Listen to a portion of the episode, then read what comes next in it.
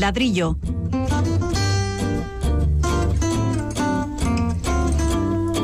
El programa divulgativo de Radio Vitoria dedicado a la arquitectura y el urbanismo.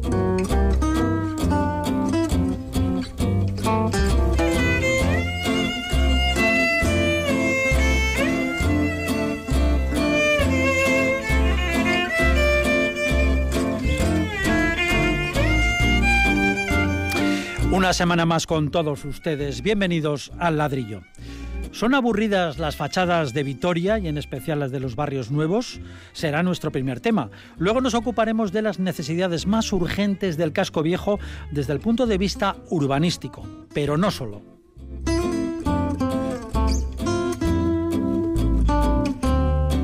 No solo desde ese punto de vista. Conoceremos una empresa que se dedica a las construcciones temporales, como campos de refugiados, hospitales de campaña, hangares, cuyos diseños se reparten por medio mundo. Es otra forma de arquitectura. También viajaremos hasta el Cairo para contarles cómo es el gran museo egipcio que se terminará muy pronto y que se construye a la sombra de las tres pirámides más famosas. Cuando se complete será el arqueológico, el museo más grande del mundo parece, parece que se va a inaugurar a final de año.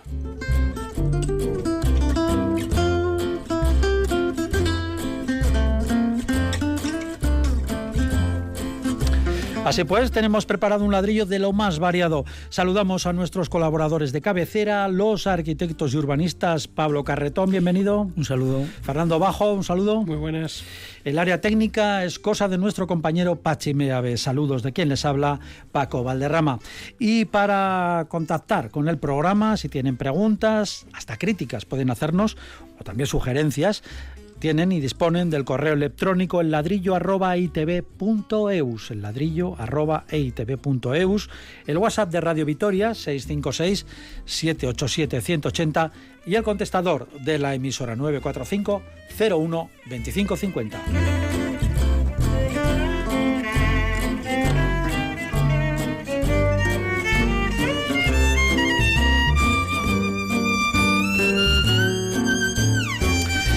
Y ya empezamos. Como la audiencia merece nuestra mayor consideración, pues comenzamos con una pregunta que ha llegado al ladrillo.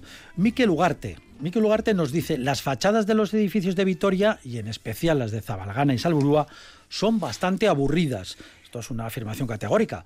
¿Se podrían decorar con grandes vinilos?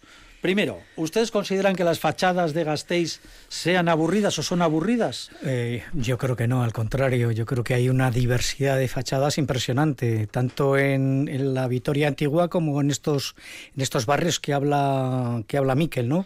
Salburú y Zabalgana. Eh, yo creo que la fachada, por hacer un poco de teoría, eh, corresponde... Eh, eh, es, es, la respuesta de un edificio en cuanto a la piel del edificio, en cuanto a, a protegernos de las inclemencias del tiempo, es el cierre. En esos cierres, pues eh, aparte de esa protección que necesitamos, están los huecos, las ventanas. ¿eh? Y, y, esta arquitectura, esta última arquitectura de Salburú y Zabalgana, nos representan un poco la contemporaneidad en cuanto a materiales. Hay materiales de todo tipo, hay eh, del propio ladrillo, de vidrio, de, de, paneles prefabricados, etcétera. Hay una variedad tanto de huecos, de ventanas, como de, como de materiales, como de colores, etcétera. ¿no? Entonces me parece que, que, que, que sí que hay, hay bastante variedad. Mm. Y luego hablaremos un poco de lo que es una decoración o lo que son este vinilo que propone, que propone Miquel. Pero yo creo que la ciudad es eh, completamente variada diversa en las fachadas y, no necesita ningún aditamento más. Las fachadas eh, por sí, su propio nombre lo indica o lo utilizamos así, una fachada es donde hay que lucir, es un poco el escaparate de, un edificio.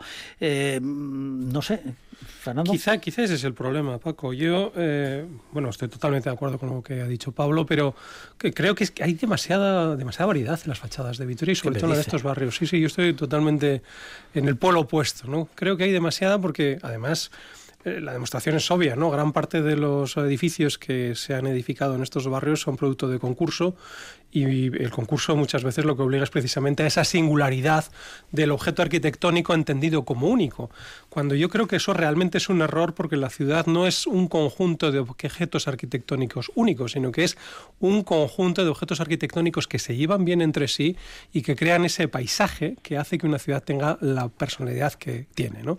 Vamos a poner un par de ejemplos, por ejemplo, lo de París. ¿no? París todo el mundo dirá que es una ciudad preciosa, y sin embargo, los edificios. ¿Qué fachadas están trabajadas? los edificios, sí, pero no me sabrías decir una distinta de la otra. No me sabrías decir eso, Paco. Pues y eso es algo con cariátides, otras con Sí, sí, sí, pero todas muy parecidas, imposibles de identificar. Y lo que hace a París Bello en este caso es precisamente ese conjunto, esa leve vibración entre una y otra que las hace casi indistinguibles y sin embargo crean un escenario, una escenografía urbana que es la que a todos nos gusta en las ciudades, ¿no? Por tanto, yo creo que esas eh, bueno, mi opinión personal es que habría que huir de ellas precisamente para crear. No me compare las fachadas de las calles típicas clásicas de París con Salburgueza Zabalgana. Eh, bueno, pues, pues eh, pero precisamente porque hay mucho más rock and roll en Salburía en Zabalgana es por lo que no estamos de acuerdo con nuestro oyente, Paco. Porque no creo que una fachada roja al lado de una verde amarilla y al lado de una gris y azul y otra llena de colorinchos sea la manera de hacer que la ciudad sea más agradable, sino todo lo contrario, más estridente. Entonces yo creo que lo que hay que tener en cuenta, y en eso yo creo que podemos precisamente presumir de nuestras ciudades, de la Europa meridional, es precisamente que los ensanches y todos esos elementos que entendemos por ciudad han sido siempre muy similares y muy difícil de distinguir una vivienda de otra. Todas distintas, pero ninguna igual. Y precisamente en esas leves variaciones es donde está el gusto y la vibración que hace a nuestras ciudades ser como son. Ha quedado muy bonita la teoría. para eso nos invitas, ¿no? no, si ustedes no se invitan, son, son el programa. Bueno, eh, sí, eh, en parte estoy de acuerdo con Fernando porque sí, la conjunción de París, la Rue de Rivoli, etcétera, pues bueno, es, es una maravilla.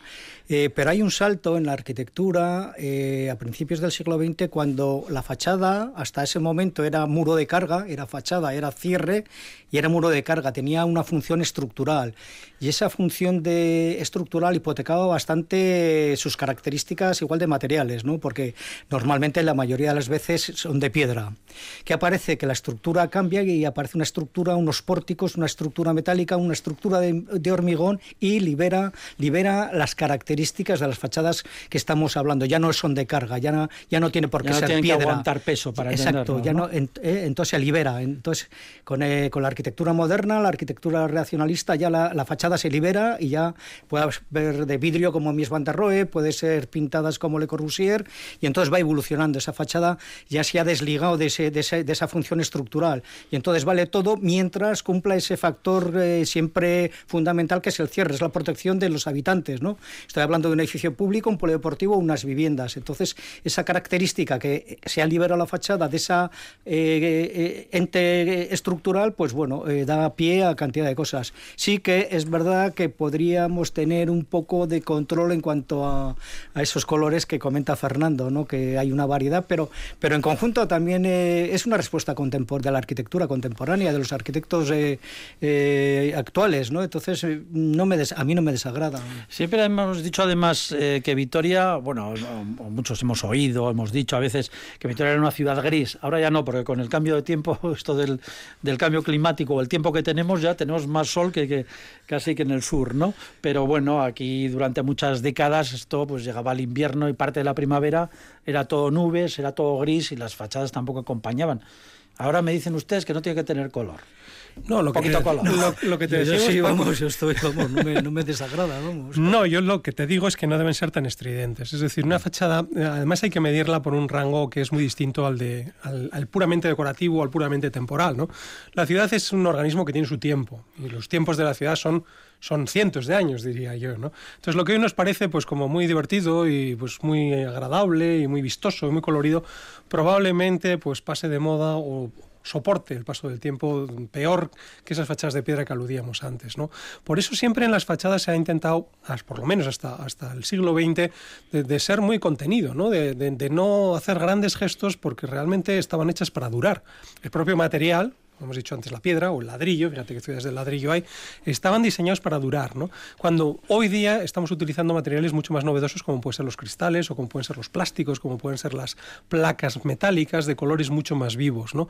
Pero que curiosamente son materiales mucho más efímeros, y ya lo hemos hablado en este programa también, hemos hablado a veces dan más guerra que esos edificios pétreos o de cerámica, de ladrillo, que por otro lado son eternos, ¿no? Entonces yo creo que el mirar a estos edificios como aburridos eh, creo que, que, que, es injusto, ¿no? Yo soy un defensor en ese aspecto de la ciudad tradicional porque en el fondo es la que está hecha para durar y la que está hecha para muchas generaciones y la que está hecha en su conjunto. Pero no se refiere esto a Salburiza Balgana.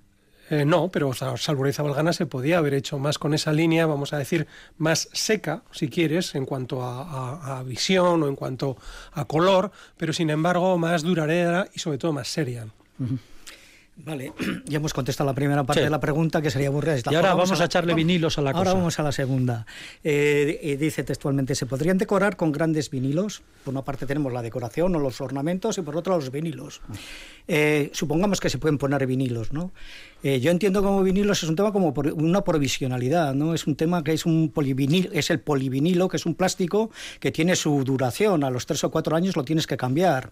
Eh, ponemos vinilos, ¿de qué, ¿de qué tamaño? ¿Qué colores de vinilo? ¿Quién elige los tonos de ese vinilo? Eh, ¿Para qué sirven si es una, una cosa que está superpuesta con un arreglo a la fachada ya actual? Eh, ¿Quién los paga? ¿Quién los cambia? ¿Quién los paga? Etcétera, ¿no? Me parece, me parece que no tiene sentido el, el colocar unos vinilos en unas fachadas. Miquel Ugarte, un hombre animoso, con ganas de dar color y, y- y divertimento a las fachadas, pero me parece que no. Va, y ahora Fernando No, va no, por no, ahí también. no, no, yo le felicito a Miquel porque es que está dando mucho juego su pregunta, ¿no? Pero bueno, al hilo un poco de lo que decíamos antes, ¿no? Los materiales efímeros eh, no son solo poco serios para la ciudad, es que encima son costosos para los vecinos. Y es más, un vinilo delante de la ventana no creo que nadie quisiera tenerlo, ¿no? Porque lo que quiere la gente es abrir la ventana y ver Sí, la calle, sobre dónde todo. se pone, ¿no? Dónde- Entonces yo creo que son, son cosas que decir, pues bueno, no sé, yo- la decoración en la arquitectura, además, por otro lado, eh, yo creo, hablo ya desde el punto de vista arquitectónico, siempre ha tenido un poco de, contraste, ¿no? O sea, una cosa es decorar, que es poner cosas sobre la arquitectura, y otra cosa es lo que hacemos arquitectos, que tendemos a vaciar de, de cosas la arquitectura, precisamente para darle más calidad al espacio, a la luz y a las cosas que entendemos que son más eternas y más importantes, ¿no? Entonces, eh, bueno, yo todo lo que sea eh, efímero es, es difícil de defender cuando, cuando realmente requiere un mantenimiento, cuando hay que pagarlo y cuando realmente al final es muy difícil que tenga una una relación equilibrada con el resto de los elementos de la propia ciudad. Sí, yo los vinilos los veo en Times Square, en Nueva York, o en, en el barrio de Shibuya, que está lleno de, de letreros, de propaganda, de publicidad, ¿no? La ciudad publicitada, ¿no? Entonces ahí sí que entraría el concepto de vinilo En, en- y en, en en comunión con, lo- edificios- en comunión con los neones. Es- exacto, Eso, la ciudad comercial. Y las sí. pantallas estas de LED Exacto, ¿no? En, algunos centros comerciales pues que pueden poner vinilos provisionales, ¿no? Esa temporalidad para, para decir que el hay tranvía, el tranvía los lleva. Exacto, El tranvía, por ejemplo. los anuncios que suele llevar, Sí. microperforados. Sí, pero es la oferta del mes siempre, Sí, ¿no? sí, No es claro. algo distinto a lo que es la fachada de un edificio. Sí, y luego ya por último quería comentar, hay un maravilloso libro de Adolf Loss, que Fernando lo conoce muchísimo. Ya estamos con es los un- libros de expertos. no, De vez en cuando, Paco, déjanos algún librito. No se pongan ustedes Habrá que citar. que que se llama Ornamento y Delito, está escrito en 1908, ya hace, hace ya ha pasado ya un, un 100 años, y una de las cosas, es un libro interesantísimo, eh, Adolf Loss, arquitecto, dice, el ornamento en arquitectura es un símbolo de un tiempo ya pasado. En aquella Eso época, en 1908. en 1900. ¿Qué pasaba? Que estas fachadas de piedra estaban con los canes, con los cariátides, con tal. Entonces eso era costosísimo, ¿no? Entonces no aportaba nada a, a la evolución de la arquitectura que iba a minima, eh, ese minimalismo que llega con Mies, ¿no? El menos es más, etcétera, ¿no? Entonces ahí se empieza esa corriente en que la, de- la decoración está denostada, ¿no? Que la decoración en la arquitectura eh, es, es superflua. Entonces este libro es maravilloso porque da a entender que, que íbamos a otro tiempo, a a otro siglo, al siglo XX, que venía un poco esa arquitectura nueva. Eso es un libro para arquitectos, claro. No, se puede. No, es un libro muy citado entre interesado en. mucha gente, ¿no? Pero yo a lo, a lo que iría en el fondo, es decir, la arquitectura es el marco donde la vida pasa, ¿no? Y donde la vida surge. Y por tanto, yo creo que son las personas las que deben dar ese color y ese cariño y ese calor a ese marco que en el fondo es mucho más eterno que nosotros, que es el de la arquitectura. Muy bonito, un final, vamos, ha puesto un punto final, Tacha. además del libro este, que bueno, una maravilla. Miquel Ugarte, lo sentimos, pero sus planteamientos han sido prácticamente tirados a la papelera. Pero bueno, así es esto de- del ladrillo. Bueno, vamos a seguir. Dejamos esta cuestión. De todas formas, muchas gracias, muchísimas gracias, por, haber, muchas gracias. por haber colaborado. Gran pregunta. y haber planteado la pregunta. Sí, pero le han dado bien. O sea, no, no, no. pregunta. Hemos, hemos, dado nuestro punto de vista. ha, sido muy interesante. Venga, seguimos. El ayuntamiento, el ayuntamiento de Gasteiz, a través de la agencia municipal en Sánchez 21, señala que antes de que empiece a funcionar el llamado Plan Especial de Rehabilitación Integral del Casco Medieval, anunciado en su día por el alcalde Gorka Hurtarán, hay que hacer un estudio para analizar a fondo las necesidades sociales, urbanísticas, económicas, ambientales, un documento en el que deberían participar los vecinos. Y así pues se sale a concurso, se plantea un concurso por 54.000 euros para elaborar ese estudio, ese documento.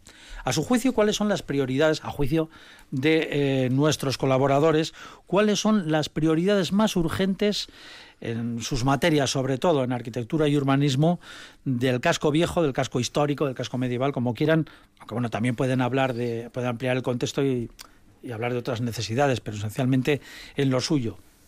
Fernando. Bueno, bueno, tenemos otro estudio más, ¿no? De, estos que se hacen en esta ciudad. Eh, lo, dice, ah, lo dice cansado. Sí, porque estaba leyendo el, texto, que después, si me permites, lo leo, solo lo que es el... ¿El, enunciado? El enunciado, que pues lo tengo aquí. Casi me atraganto. Pues Mira, espere, pues lo vamos a, leer.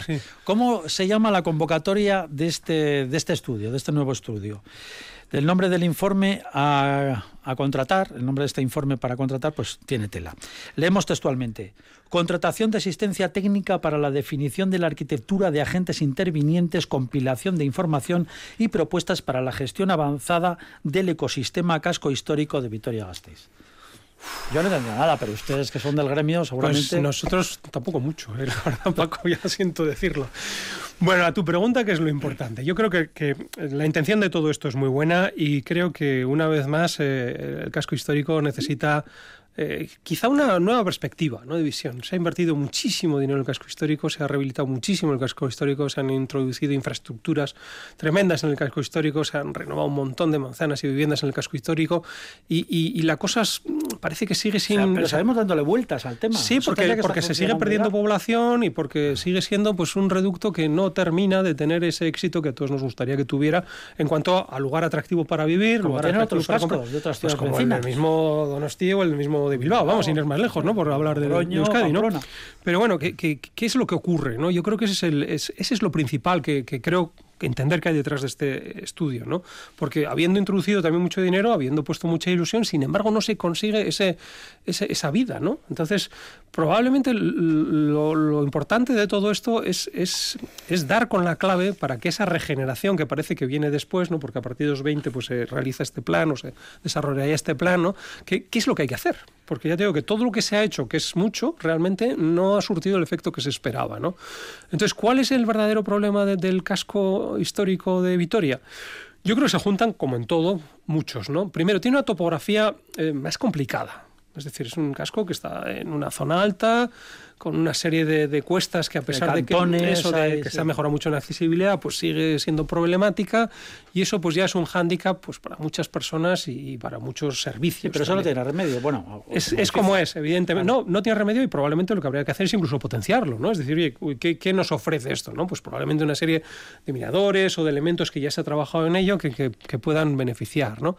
¿Qué es lo que ocurre? Hay un envejecimiento de la población y un abandono de la misma. Bueno, pues yo creo que hay que crear alicientes y cuestiones que garanticen y faciliten que la gente vaya a vivir. Hemos hablado mucho de la normativa del casco histórico, de esos casetones, de esas escaleras que, que, estrangulan completamente los lotes tan estrechos y que, y que hacen que las casas sean muy largas, muy estrechas, a veces oscuras, ¿no? Bueno, pues igual hay que flexibilizar esa normativa y permitir que se unan o, que ganen en anchura, en luminosidad, en accesibilidad, etcétera, ¿no? Eh, el comercio también. Se han hecho muchas, muchas propuestas, ¿no? incluso de llevar grandes comercios, de, hacer o de provocar que hubiera tractores comerciales. Bueno, pues quizá lo que hay que hacer es intentar potenciar a ese pequeño comerciante que, que ha estado ahí, que son además los únicos que siguen aguantando el tirón, cosa que, que es de agradecer. ¿no? Y sobre todo yo creo que lo que hay que hacer es eh, del casco histórico una parte más de la ciudad, ¿no? Porque siempre se ha planteado como que es algo distinto, ¿no? Como que hay que necesita un tratamiento como muy especial, pero al mismo tiempo lo aislamos precisamente con ese con esa especie de tratamiento, ¿no? Yo creo que el casco histórico es el, el germen fundacional de la ciudad, pero es una parte importante de la misma y por tanto lo que debiera tener son unas condiciones no más restrictivas, sino probablemente al contrario, mucho más potenciadoras de esa vida que queremos darle al casco histórico. Y tendría que ser un gran laboratorio de regeneración urbana precisamente con esas nuevas perspectivas que no son simplemente la conservación patrimonial, sino realmente la reactivación de la vida que existe allí. Bueno, eh, vamos a ver. Eh, hablamos de centro histórico. Yo aquí definiría un poco dos, dos aspectos, lo que es la teoría y lo que es la praxis, ¿no? la teoría y la práctica de lo que es la, rehabilitación o la, intervención en un casco. Eh, este informe eh, luego habla, habla en el texto de que es el primer paso para ese nuevo plan especial. Estamos hablando del PERI, estoy hablando de la teoría, luego ya hablaremos de la praxis. Eh, ¿Qué ha pasado con la teoría? Que tenemos un PERI, el PERI que es el plan especial con unas ordenanzas del año 1986 eh, se revisan en el 2006 porque esa ordenanza, esa gestión de, esa, en esa teoría que estaba para eh, desarrollar ese centro histórico no funciona, no ha funcionado. En el 2006 se revisa, hace 14 años, y hemos vuelto a cometer el error de que tampoco funciona. Son unas ordenanzas muy rígidas, una, una, una, eh, una protección del patrimonio excesivamente, lo que comentaba un poco Fernando, no deja algo de flexibilidad para volver a revitalizar este casco que en teoría la realidad es lo que es que no, que no hemos, no hemos acertado, no hemos acertado. Eh, paso a la praxis. Eh, hasta el año 2006, la praxis que hemos tenido ha sido infraestructuras, hemos metido el gas, la recogida neumática, ha habido equipamientos como Montermoso, la comandancia de obras, todo equipamiento. Se, las tuberías. Equipamiento público, ¿no? Esa, esa praxis que, que, hemos tenido hasta ahora. Y luego, eh, la práctica que ha habido ha sido pequeñas gente, promotores privados, que han intentado con un esfuerzo bastante importante rehabilitar, revitalizar unas, unos edificios eh, completamente antiguos con unas restricciones ordenancísticas bestiales. ¿no? Eh, tenemos, por ejemplo, casas palacios que, están completamente abandonadas. Eh, por ejemplo, yo traigo aquí la, la casa de Álava Velasco, que está ahí en la herrería, eh, que por ejemplo es tremendamente grande y solo puede meter cuatro viviendas por planta. Entonces eh, no salen los números. El, promotor que quiere hacer unas viviendas o una residencia de estudiantes eh, no puede, no puede intervenir porque los usos están muy restringidos. creo entender que a través de este informe y esa renovación del PERI del centro histórico van a intentar flexibilizar y revitalizar porque creo que tiene unas, cadenas muy fuertes en cuanto a la ordenancística que hemos hablado, creo que hemos hablado de esto como un montón de veces. Sí, y eh, la nueva praxis al final eh, lo que hace falta es meter invertir dinero. O sea, yo tengo todas las, eh, tengo toda la teoría, la tengo bien hecha, pero, pero ¿quién, ¿quién pone el dinero? Tenemos la calle El Cubo, que de repente hay una casa que está en ruinas que, que según salen los medios lleva dos o tres años y la gente todavía no ha vuelto a sus casas. Hay que el dinero, ¿de dónde sale todo esto? Esta gestión, este volver a revitalizar el, el centro tiene que ser de, de, de dinero privado y dinero público. Y si no llegamos a ese entente, pues no seguiremos otros 15 o 20 años con el casco que tenemos. Sí, pero Fernando ya ha dicho que, se ha metido muchísimo dinero. Pero en infraestructuras, yo creo, en equipamiento público, en el privado no sé hasta qué Bueno, también se, apoyaban los... Hubo un momento que se apoyaron económicamente eh, la instalación de negocios en las lonjas. Sí, pero yo creo que uno de los secretos más importantes es precisamente esa flexibilidad, ¿no? que todos detectamos. Al final, meter dinero para conservar estrictamente lo que hay, que no está adaptado a la vida de hoy probablemente sea uno de los grandes errores. La vida actual eh, sigue su curso y no va a parar porque hay unas restricciones, restricciones. Se irá a otro sitio, que es lo que está ocurriendo. ¿no? Entonces, para que no se vaya a otro sitio, lo que hay que es analizar, oiga ustedes, ¿qué, qué es lo que demandan en este lugar? ¿Hay posibilidad de compaginar esto con una fisonomía y un patrimonio existente? Pues si lo hay, yo creo que habría que ser muy valiente en ese aspecto. Es decir, que eh, ustedes creen que el primer paso y paso fundamental en esta ocasión, después de tantos intentos, experimentos, o no experimentos, sería em, relativamente sencillo, es decir, coger las ordenanzas que hay y empezar a tachar, a quitar, dar un poco más de manga ancha, en el buen sentido, ¿no? De, ¿no? Ese eh, sería el primer paso esencial. Eh, el primer paso es este informe que van, que iban a pedir, que me parece fenomenal. ¿Por qué se pide este informe? Porque hemos hecho un, proceso urbanístico en el centro histórico que no ha funcionado. No ha funcionado porque los hechos están ahí. Se están constatando que, que está, están vacías. Eh, has comentado que había unos locales comerciales que en un momento empiezan a andar, pero luego se ha parado todo el tema comercial. Entonces, importante que este informe haga un análisis en dónde hemos fallado, en, en la ordenanza, dónde hemos fallado, en esa, en esa inflexión flexibilidad que, están marcando. Y a través de, esos mecanismos e informarnos bien de, esa praxis que no ha existido, intentar crear eh, los nuevos mecanismos para que, de una vez por todas el centro histórico de Vitoria es que es arquitectónicamente, urbanísticamente, es un modelo, un modelo de, ciudad medieval impresionante. Entonces, eh, creo que, que hay que hacer ese esfuerzo. Y este primer paso me parece bien, pero que que conlleve eh, esos incentivos económicos. Vamos a ver, creo que hay unos 7.000 habitantes en el centro histórico. La mayoría es gente que no tiene recursos económicos más que para, para, para, vivir, ¿no? Entonces, claro, a esta gente le dices que arregle la fachada o que, o que arregle la casa o no lo sé, y no, no, no, no llega, no, económicamente no pueden. O sea, esto, esa teoría está ahí, pero, pero realmente hay que hay que, hay que valorar los gastos, los gastos económicos. Entonces, esa combinación de dinero público y dinero privado, con la flexibilización de, de la normativa, pues eso para poder hacer pues negocios, que no hay nada malo en hacer negocios, ¿no? Por ejemplo, el palacio que citaba Pablo Carretón, solo cuatro viviendas en ese palacio. Sí, eh, cuatro por pues planta, y si tiene dos plantas, pues son ocho viviendas. Es que... Pues se pueden hacer, igual serán, supongo que serán enormes. Exacto. Pues se pueden hacer más pequeñas, apartamentos más cómodos. No es comercial, una casa de 150 metros eh, no es comercial, porque la tienes que vender muy cara y, el, vamos, eh, en la calle no, no, hay esa demanda para esas viviendas en, en, una casa rehabilitada, ¿no? Yo creo que le tienen que dar vueltas y me parece muy bien que, que, partan de este, de este informe. Supongo que a la, vamos, a la postre este, este informe o este estudio o este, o este plan eh, llegará a unas conclusiones parecidas a esto, porque en realidad yo creo que es algo que todos detectamos. Oiga, pueden presentar ustedes, se pueden presentar el informe. Eh, bueno, también, también. pero, pero bueno, hay, hay expertos en esas otras cuestiones, ¿no? Yo, leyendo un poco los pliegos, o por lo menos el atisbo de pliego y la presentación, ¿no? Pues hay un montón de palabras de estas que, quedan muy bien, eso, sostenibilidad, eh, ecosistema, ¿no? Gestión ambiental. Yo, yo destacaría dos. ¿No? Una es la participación. Yo creo que hay que preguntar a la gente que vive allí realmente qué es lo que ellos opinan y darles mucha más audiencia quizá de lo normal, porque son los mejores conocedores, no son tantos y son los máximos sufridores. Y otra palabra con la que me quedaría que es la de habitar. Muchas veces se nos ha olvidado que la ciudad es para habitar. ¿no? Pensamos eso, que es un ecosistema, que hay que introducir variables de no sé qué, hay una gestión de no sé cuál, pero si en el fondo lo que se trata es de que la gente esté contenta y a gusto en donde vive. ¿no? Es una cuestión de habitar, ¿no? y el habitar conlleva pues eso, el vivir, el comerciar, el comprar, el, sentirse a gusto. ¿no? Entonces yo creo que, estas dos eh, palabras o estos dos conceptos eh, son los fundamentales a la hora de que el documento refleje realmente qué es lo que hay que hacer allí. Muy bien. ¿Algo más, señor Carretón? No, no, no, completamente de acuerdo. Creo que, nos hemos explayado largo y tendido sobre este tema. Muy interesante lo, que Muy importante que, comience a andar. A ver si en esta va la vencida esta vez, ¿no? En esta ocasión. Ojalá. Ojalá. No sé tus escalas, por lo tanto eres muy dueña de ir por ahí diciendo que la tengo muy pequeña. No está su tamaño en honor a la verdad, fuera de la ley de la relatividad. Y aunque en rigor no es mejor, por ser mayor o menor, ciertamente es un burro rumor.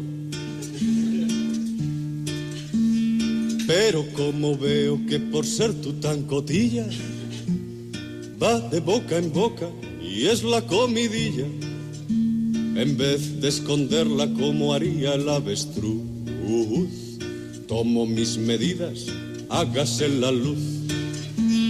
Y aunque en rigor no es mejor, por ser mayor o menor, una encuesta hecho a mi alrededor. Trece interesadas respondieron a esta encuesta, de las cuales una no sabe, no contesta, y en las otras doce, división como veréis, se me puso en contra la mitad, es decir, seis.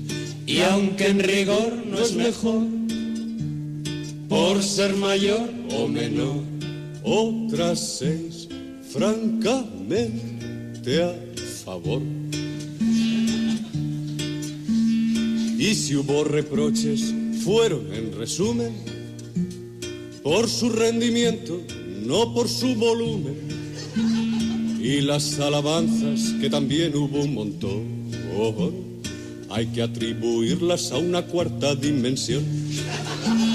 Y aunque en rigor no es mejor, por ser mayor o menor, ah, que a veces soy muy cumplidor.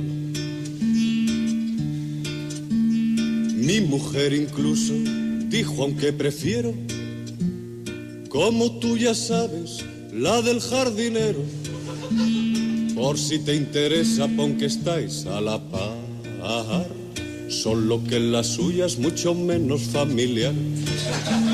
Y aunque en rigor no es mejor, por ser mayor o menor, nunca olvida traerme una flor. El ladrillo, el programa divulgativo de Radio Vitoria dedicado a la arquitectura y el urbanismo. Bueno, pues eh, dejamos a Javier Cray sus humores para hablar de una arquitectura muy particular. Los edificios e instalaciones de lo que vamos a hablar ahora son temporales en muchos casos, son urgentes, transportables.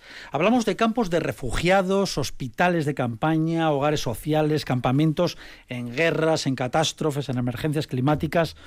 Todo esto lo construye y lo diseña una empresa, una empresa de Zaragoza, que se llama ARPA. Su directora general es Clara ARPA, empresa familiar, vamos. Clara ARPA, buenas tardes. Hola, buenas tardes, ¿qué tal? ¿Cómo estamos? Muy bien, ¿lo suyo es ingeniería, arquitectura, logística o qué? Un poco, un poco de todo, yo mucho nada, como decimos nosotros. Bueno, pero el resultado... Bueno, el resultado es eh, muchísimo mejor de que, del que se cabe esperar en la mayoría de las veces. Denos algunos ejemplos de sus actividades. Bueno, nosotros empezamos hace 51 años a hacer todo el tema de, cocina, sobre todo, y sistemas de alimentación.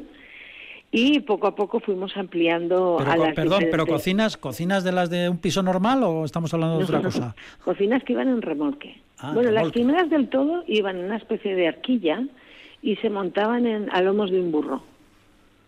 ¿A lomos de un burro? a lomos de un burro. Ahí iba pequeño, como era la como fue el como el precursor del camping gas. ¿Y para qué eran esas cocinas? Pues eh, para la brigada de montaña del ejército. Ah. Esa fue la primera, las primeras cocinas se dedicaron a eso y se dedicaron también a campamentos juveniles. O sea, cuando los eh, en verano iban de, eh, de campamentos los los chicos, la verdad es que tenían bastante bastantes problemas para darles de comer en mitad del monte. Entonces, también... Pero encima son máquinas de, de comer los chavales, ¿no? En, colonias. Y era un auténtico problema y así es como empezó mi padre realmente. Luego le, le fue bien y decidió probar con el ejército y se lo dio a la brigada de montaña y a los paracaidistas. Y bueno, pues así poco a poco fue eh, cubriendo las necesidades que se tenían cuando se estaba fuera de unas instalaciones permanentes ya no solo con el tema de la alimentación, sino también con el saneamiento, con la energía, eh, con, con, el alojamiento. Y al final, bueno, pues hoy en día lo que hacemos son ciudades enteras ciudades enteras. Hacen, eh, por ejemplo, hospitales de campaña, campos de refugiados incluso, ¿no? Sí, hace muchos años empezamos haciendo sobre todo los campos, aquellos campamentos donde van las organizaciones que organizan los campos de refugiados. Su empresa, sí, eh, su empresa es totalmente privada. ¿Quién les contrata y les paga? Pues nos paga normalmente las, las eh, de estas de estas actividades o de las acciones de emergencia se suelen encargar los ministerios de Interior o los ministerios de Defensa. También los ministerios de Salud con el tema de los hospitales y las instalaciones de salud.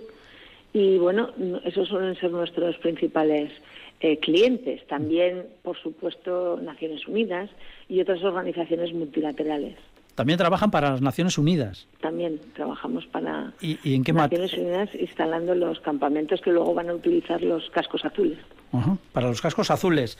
Eh, esto es bastante sorprendente porque no sabíamos que, que, había una, una, empresa que se dedicaba a todo, a todo esto. Eh, ahora mismo, ¿dónde están trabajando? ¿En qué están trabajando? Bueno, en este momento pues estamos trabajando, por ejemplo, para... Eh, eh, estamos presentándonos a una licitación que va a haber en, en Senegal sobre ambulatorios móviles. Estamos en este momento ejecutando un contrato de 40 clínicas móviles para el Ministerio de Salud de, Arabia Saudí.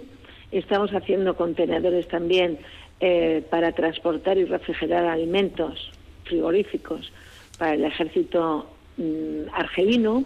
Estamos haciendo un hospital de campaña para las Fuerzas Armadas de Singapur. Eh, bueno, eso es ahora mismo lo que... Y estamos ejecutando también transformaciones de contenedores navieros en unidades de telecomunicaciones para Naciones Unidas. Vaya, vaya, vaya. pero todo esto eh, lo diseñan ustedes ahí con sus ingenieros, arquitectos. ¿Los arquitectos aquí pintan algo? Porque tenemos Bueno, pues no, la verdad, es que, la verdad es que no. Somos más ingenieros que arquitectos, la ah. verdad. Tenemos colaboraciones con arquitectos, porque ahora, por ejemplo, hemos hecho también, hacemos escuelas y hacemos viviendas sociales para situaciones de reconstrucción por ejemplo, después de una catástrofe natural como puede ser un, terremoto. Y mm, en este momento también tenemos en proyecto una unidad habitacional para la base Gabriel de Castilla en la Antártida. Y para estos proyectos sí que colaboramos con arquitectos. O sea, no, dejan nada. El desierto de Arabia, eh, la Antártida, eh, las Naciones Unidas. Usted es directora general. Trabaja y, se ve que, bueno, pues eh, por el apellido y el nombre de la empresa, pues es, es mm, propietaria o Efectivamente. Sí, la, empresa la fundó mi padre y en este momento sí. sí. ¿Trabaja usted desde el despacho o se traslada a los lugares donde van a instalar sus equipamientos? Bueno, pues mm, toca hacer todo. Toca ir antes para hacer una prospección, para ver exactamente qué es lo que necesitan, en qué medio te vas a mover, qué capacidades hay en, el lugar de, despliegue. Luego volvemos aquí eh, y después de lo que hemos visto, pues diseñamos bajo eh, las necesidades concretas de, de, esta, de cada situación, de cada actuación. Eh, lo fabricamos aquí en Zaragoza y luego posteriormente volvemos para su implantación. Pero, lo fabrican entero, es decir, por ejemplo, un hospital de campaña, eso que nos hablaba de clínicas, 40 me ha dicho, 40 en Un sí, en un hospital de campaña, para que nos hagamos una idea, hay 1.100 eh, elementos diferentes, porque un hospital de campaña tienes que hacer de todo. O sea, ya no solo es montar un quirófano, sino montar la hospitalización, la esterilización, todo aquello tiene que ser autónomo, tiene que llevar energía, tiene que llevar su propio eh, sistema de, agua y saneamiento, luego tienes que gestionar los residuos. Y, todo eso tiene que caber en contenedores para transportarlo en aviones o en barcos, ¿no? Normalmente va en barco, porque en un contenedor, en un avión caben muy pocos contenedores. los transportamos en barco y tenemos que hacer que sean totalmente autónomos. Así que la, la, el grado de especialización y el grado de diferentes colaboraciones con diferentes sectores es tremendo. Eh, sí, sí. Hola Clara, soy Pablo, colaborador del programa también. Eh, yo te Pablo. Eh, lo mismo. Recuerda un poco estas ciudades, ¿no? Estas ciudades provisionales, un poco aquellos campamentos romanos, ¿no? Cuando el Imperio Romano, ¿no? Este, eh, sí que me gustaría, ¿no? Previamente a, a, colocar esta ciudad, eh, ¿Cómo hacéis la elección del, lugar? ¿Cómo colonizáis? Los Normalmente nosotros no lo hacemos, es el cliente el que nos dice dónde va. Ah, eh, digo por los desniveles que puede haber, eh, qué tipo de tierra, qué tipo de materiales, eh, orientaciones. O sea, que es el propio cliente donde os marca... sí, además es complejo y complicado y a mí em, me sigue sorprendiendo que a veces vas a sitios que realmente hay una extensión de una vasta extensión de territorio y aún así el cliente tiene muy acotado el, terreno donde tiene que desplegar su, su instalación. ¿Tiene algo que ver condicionado por, eh, por ríos o abastecimiento de agua? Sí, por ríos y, bueno, dependiendo de cada una de, las situaciones, bueno, pues mm, para que os hagáis una idea, cuando se despliega un, un, una instalación pues para, para un tema de refugiados, eh, está muy limitado por la propiedad del terreno. Ah, por la propiedad del terreno, claro. Exacto. Aunque parezca mentira, siempre hay un dueño, hay, hay, hay algún dueño de ese terreno.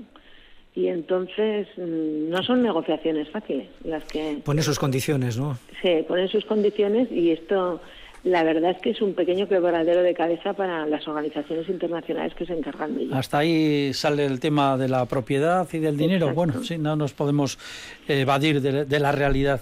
Bueno, hemos de, tener, de ser conscientes de que normalmente donde se, o sea, donde se, se despliega un campo de, de refugiados suelen ser eh, territorios que, que son pobres, que los vecinos donde llegan esos eh, emigrantes, pues los refugiados, pues la verdad es que tampoco em, disponen, ¿no? De, ni de mucho territorio ni de mucha riqueza y ahí donde va un campo de refugiados, pues la persona que es el dueño del terreno intenta, porque normalmente también está en una situación precaria, sacar el máximo beneficio posible. Clara, eh, soy Fernando, otro colaborador del programa. Eh, una pregunta obligada. Eh, acabamos de asistir a la creación de un hospital en China de mil camas en diez días. plazo y tamaño de vuestra propuesta. Alternativa, quiero decir. Bueno, vamos, que le vamos a encargar un, hospital de este tipo en China ya. A ver cómo es que nos. O varios. Bueno, lo primero de todo, a mí me gustaría haberlo visto por dentro. Sí, a nosotros. Aquí, aquí, aquí Clara, el, programa anterior lo dedicamos en eh, parte, en parte a, ese hospital y, hombre, pues eh, salían bastantes pegas aquí por parte de nuestros expertos. Hombre, una cosa es levantar, como todos sabemos, una estructura prefabricada ligera que es muy muy sencillo de levantar y queda espectacular. Eh, y otra cosa es cuando nos metemos a hacer las instalaciones, ¿no? habría que ver qué instalaciones han han suministrado y, cómo han quedado. Eso me, gustaría verlo porque realmente coger un montón de módulos y remontarlos uno encima de otro pues es relativamente sencillo. Pero a, lo que vamos, ARPA, ¿qué, hospitales ha hecho en cuánto tiempo y para cuántas camas? ¿Cuáles son los que Bueno, nosotros hemos hecho eh, hospitales de 200 camas, hemos hecho 7 y los hemos hecho en 13 meses. Pues está muy bien. En una, con una amplia, eh, o sea, con un nivel de exigencia y de calidad muy alto. El primero tardamos en hacerlo ocho meses, esa es la verdad. Y luego los demás salían a uno por mes, porque eran todos iguales. O sea, uno un mes por 200 camas. Exacto. No está mal. con lo cual estamos muy orgullosos. No, no, está muy bien. claro, además era, un hospital de, muy alta calidad. ¿Dónde era? ¿Dónde...? Fueron para el Reino de Arabia Saudí. Para, Arabia Saudí. Eh, Clara, yo ahora vuelvo, voy al final, ¿no? Al final del campamento, cuando ya cesa la actividad, cuando el uso ya se ha acabado, la emergencia, etcétera. Eh, ¿Qué hacéis con los módulos? ¿Se reciclan, se reutilizan, se almacenan? sí, normalmente la emergencia nunca acaba. Me explico. O sea, cuando son módulos y hace unos años eh, diseñamos cuatro sistemas distintos de construcción permanente, modular y prefabricada, pero permanente, porque nos dimos cuenta que desgraciadamente las emergencias no acaban nunca. Las misiones, los despliegues que hace normalmente en Kosovo estuvimos cerca, íbamos para 24 meses y nos quedamos 25 años. En Kosovo, donde en la guerra de los Balcanes. Exacto, cuando se desplegó, por ejemplo, eh, el ejército español, ¿no? O sea, realmente y luego lo que se suele hacer, bueno, la costumbre es dejarlo a la comunidad donde se ha desplegado.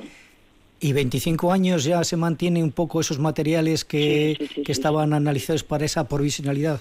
Sí. No, sí, sí, sí. Vale, vale. Y, y, 50. O sea, la verdad es que el material eh, hoy en día han evolucionado y a no ser de que haya una carga atmosférica de condiciones medioambientales muy potente, eh, en un clima más o menos continental aguantan muchísimo. La durabilidad es muy alta. Tenemos que terminar, pero ¿cuál de sus trabajos recuerda especialmente por su complejidad, peligrosidad, por su resultado, en fin, uno nada más? Uf, uno. Bueno, pues eh, quizá fuera hace tres años que desplegamos eh, cuatro campamentos para Naciones Unidas en la República de Centroafricana. Cuatro campamentos. cuatro campamentos, sí, para, para, para las misiones de paz de, los cascos azules. Lo digo porque no había nadie allí. O sea, solo llegamos nosotros, montamos y, sigue sin haber nadie. Entonces, la, la complejidad de, de la situación, el riesgo, y, lo dejado, o sea, y lo lejos y los sitios tan remotos que eran, la verdad es que lo hicieron extremadamente complicado. De todas formas, eh, los trabajadores, sus trabajadores, sus técnicos, técnicas, eh, tendrán buenos seguros, ¿no? Irán bien protegidos. Sí, la verdad es que estos Sitios... Gracias a Dios, gracias a Dios nunca hemos tenido eh, nada que no sea un cólico nefrítico o algo así. Bueno, pues que siga así, si puede ser sin cólico incluso. Eh, Clara Arpa, de esa empresa familiar tan interesante que está en Zaragoza y que se dedica a este tipo de estructuras, campos de refugiados, hospitales de campaña, hogares sociales, campamentos, campamentos militares, en guerras, en catástrofes, en emergencias. Clara Arpa, muchísimas gracias por haber estado aquí en el ladrillo y mucha pues suerte. nada, un placer y bueno, aquí estamos y cualquiera que quiera venir a visitarnos será un placer enseñarles qué es lo que hacemos. Muy bien, gracias. Muchas gracias.